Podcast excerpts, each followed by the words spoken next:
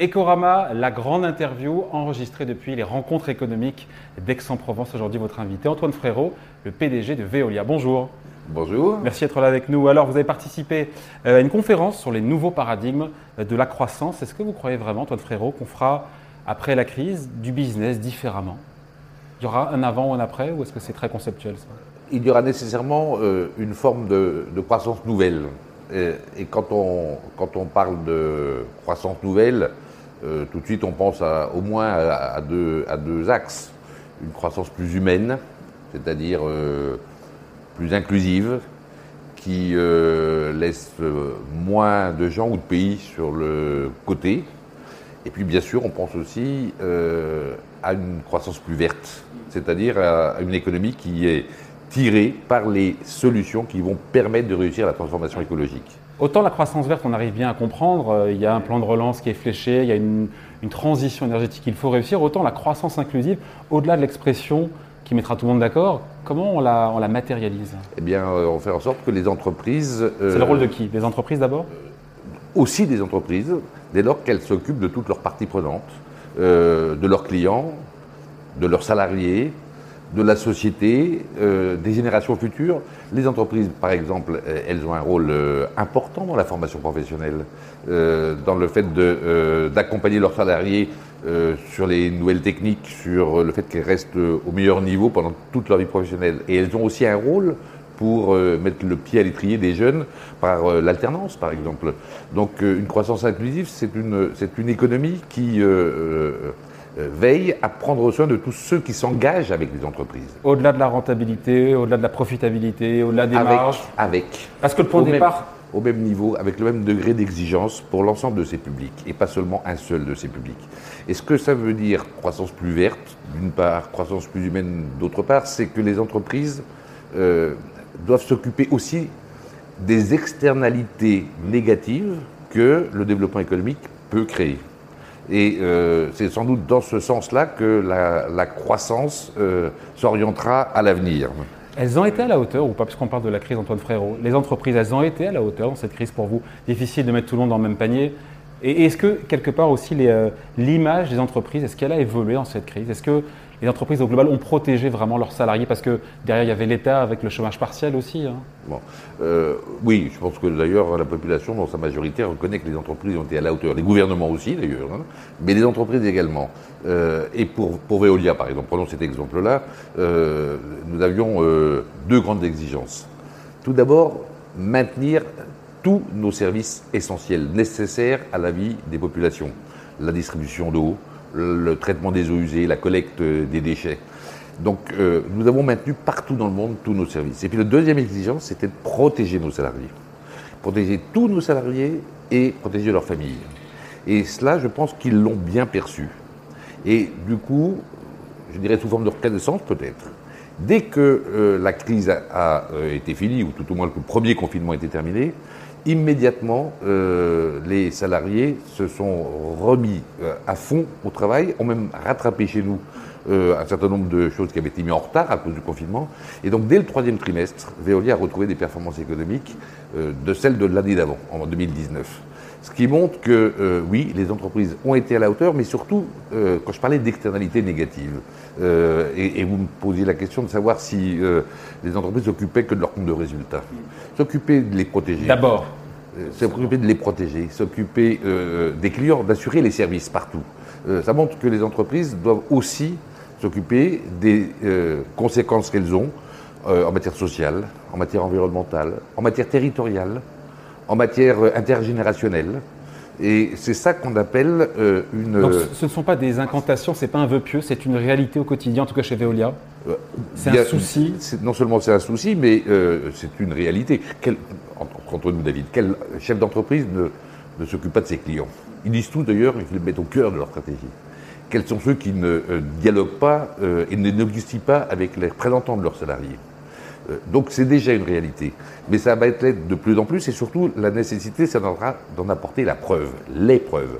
Et chez Veolia, par exemple, nous avons défini un, ensemble d'indicateurs de performance plurielle, économique et financière certes, mais aussi sociale, sociétale, environnementale, pour tous ceux qui euh, nous accompagnent et qui s'engagent avec l'entreprise.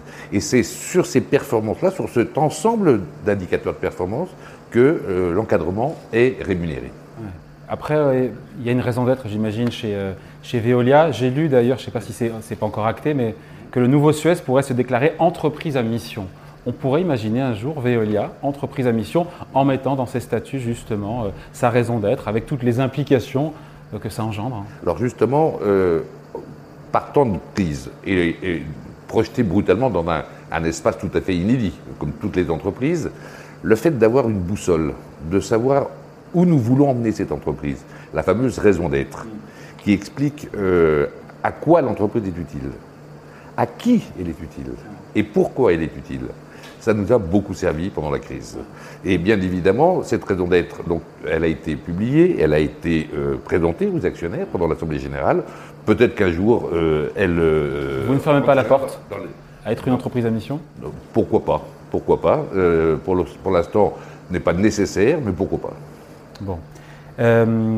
Qu'est-ce que la crise a fondamentalement changé, Antoine Frérot, chez Veolia? Qu'est-ce qu'elle vous, elle vous a appris en tant qu'homme, en tant que capitaine d'industrie? Et je ne sais pas, est-ce qu'il y a eu des moments où, vous avez douté? Pas du tout. Je ne sais pas comment vous l'avez vécu maintenant qu'on a un peu de recul et qu'on semble aller vers la sortie, encore qu'on pourra parler du variant Delta qui pose de bon nombre de questions? Comme la crise nous a projetés dans, un univers totalement inédit, euh, ce qu'elle a révélé, c'est euh, d'une part un formidable souci de solidarité entre euh, tous ceux qui la font vivre, cette entreprise. J'ai parlé tout à l'heure des maintenir à toute force tous les services essentiels partout dans le monde, protéger les salariés, montre une forme de solidarité euh, auxquels on était sans doute moins habitués. Et encore une fois, ce qu'elle a montré, c'est que euh, ceux qui savent à quoi ils sont utiles, pourquoi cette entreprise existe, à qui elle, a donné du sens aux collaborateurs. Elle a donné du sens aux collaborateurs et à l'ensemble des parties prenantes, y compris les clients. Et euh, nos salariés sont ceux qu'on a appelés la deuxième ligne, après les médecins. ce niveau de reconnaissance inédit pour eux dans leur travail quotidien, euh, bien évidemment, les a, les a, marqués. Euh, Vous les avez gratifiés? Oui, nous avons gratifié. Tous ceux qui étaient sur le terrain pendant que tous les autres étaient chez eux euh, ont eu une prime spécifique. au tout début du premier confinement, ils n'étaient pas rassurés, je peux vous assurer.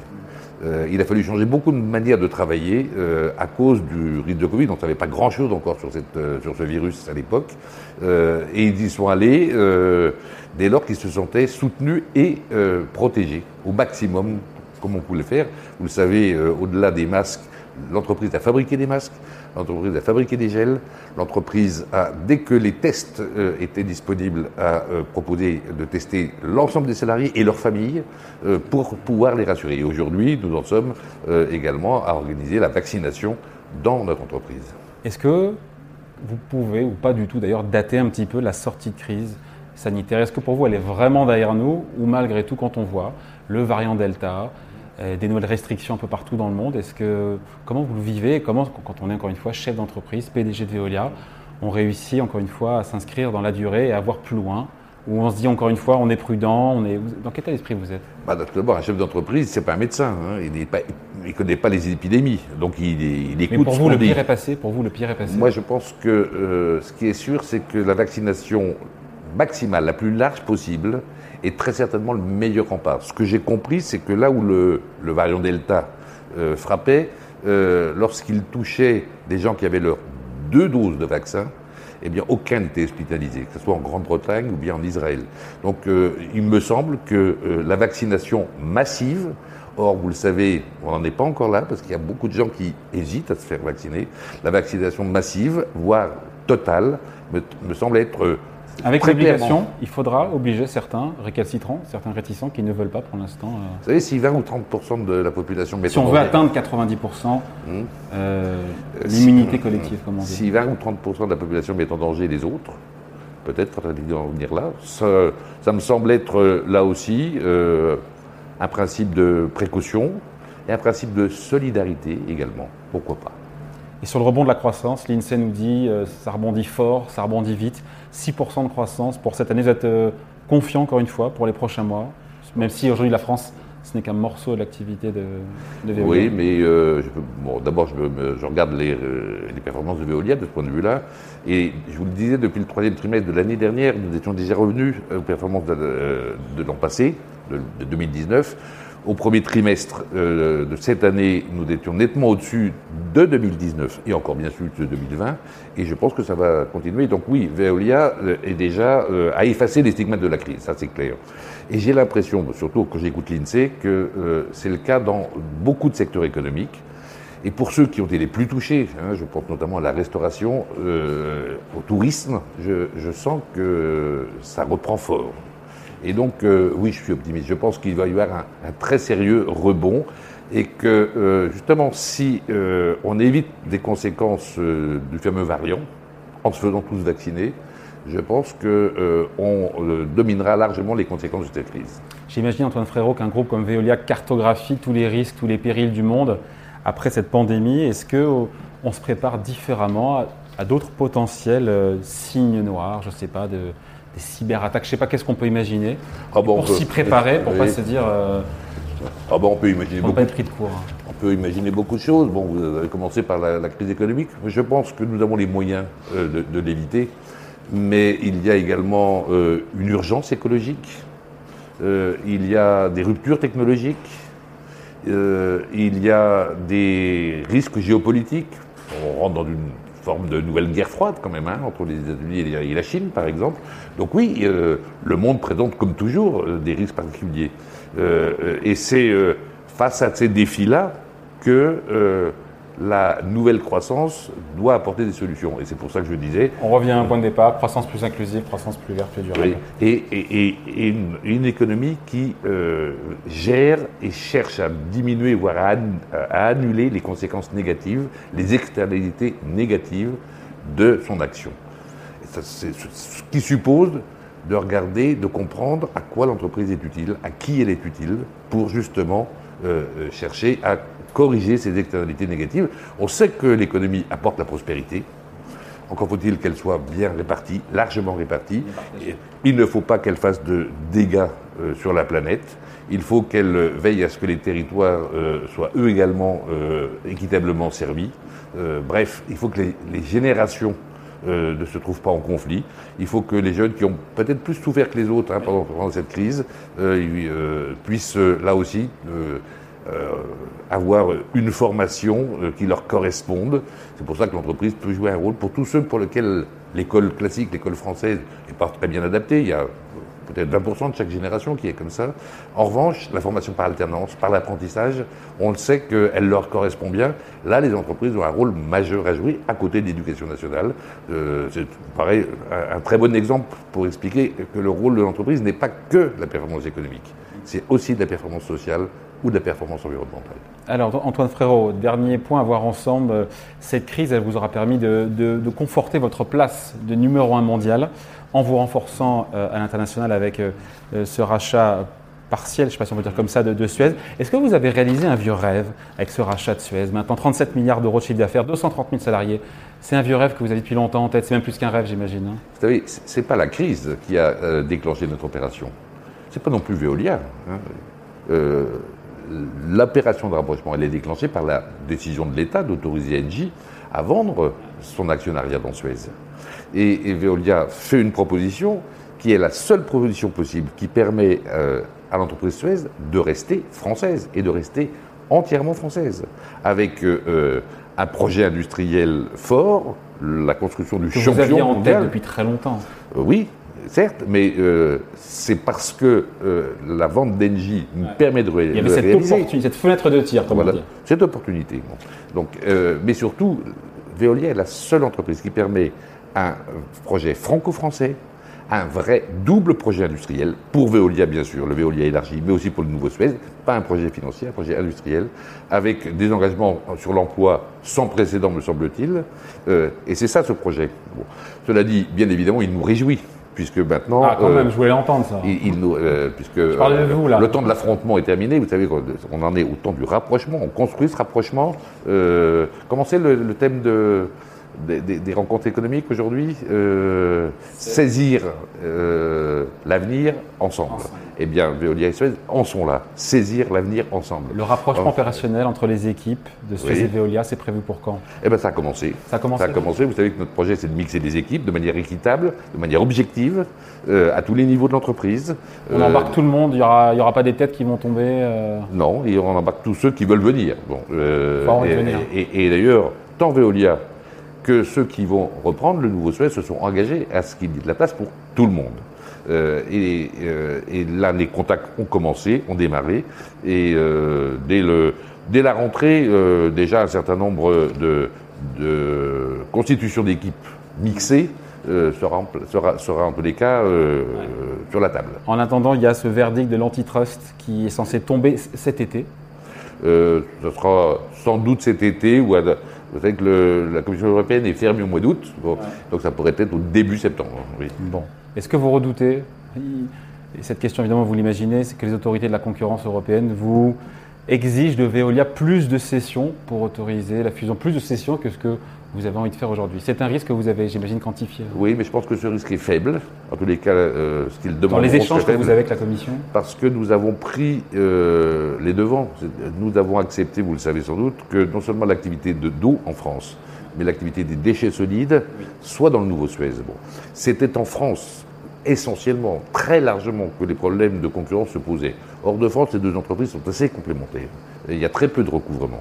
Donc, euh, euh, ayant, euh, pour la France, mis en place une solution qui préserve complètement la concurrence et qui même, sans doute, l'accroîtra dans le futur, que euh, je n'attends pas de difficulté avec euh, euh, la, Commission de la concurrence européenne. Il y aura peut-être quelques petits réglages euh, marginaux, mineurs, que nous pourrons facilement accepter. Donc lancement formel de l'OPA, Antoine Frérot, si tout se passe bien, on reste sur le calendrier, à savoir octobre, c'est ça? Oui, euh, fin octobre sans doute, pour cinq semaines plus tard, euh, euh, clore notre euh, opération de rapprochement. Et donc retrait de la cote de Suez, ça nous mène en début 2022. Oui, sans doute janvier, par exemple, oui, tout à fait, début 2022, c'est parfait. C'est un homme heureux? On finit là-dessus. Vous êtes heureux Oui, ou pas euh, je suis, je vous l'ai dit, ça nous réjouit. Mais euh, c'était important de réussir. Non, parce que c'était quand même, pardon, journalistiquement, ça a été un feuilleton absolument incroyable. Vous le savez, à la fois guérilla, médiatique, judiciaire, politique. Enfin, c'est un truc comme on. Faudrait en faire un documentaire d'ailleurs, je pense. euh. Mais euh, bien évidemment, ça nous réjouit chez Veolia, le fait que cette opéra réussisse. Mais elle nous oblige aussi. Et le plus important, c'est peut-être pas tant de réussir l'OPA que de réussir le rapprochement. Tout reste à faire. Et l'année prochaine, on se retrouvera parce qu'on aura déjà six mois de rapprochement et je vous raconterai comment ça marche. Et ben, on en parlera tranquillement ensemble. Merci d'avoir été notre invité. Donc, depuis les rencontres économiques d'Aix-en-Provence, invité à la grande interview sur Boursorama, Antoine Frérot, le PDG de Veolia. Merci. Au revoir. Merci.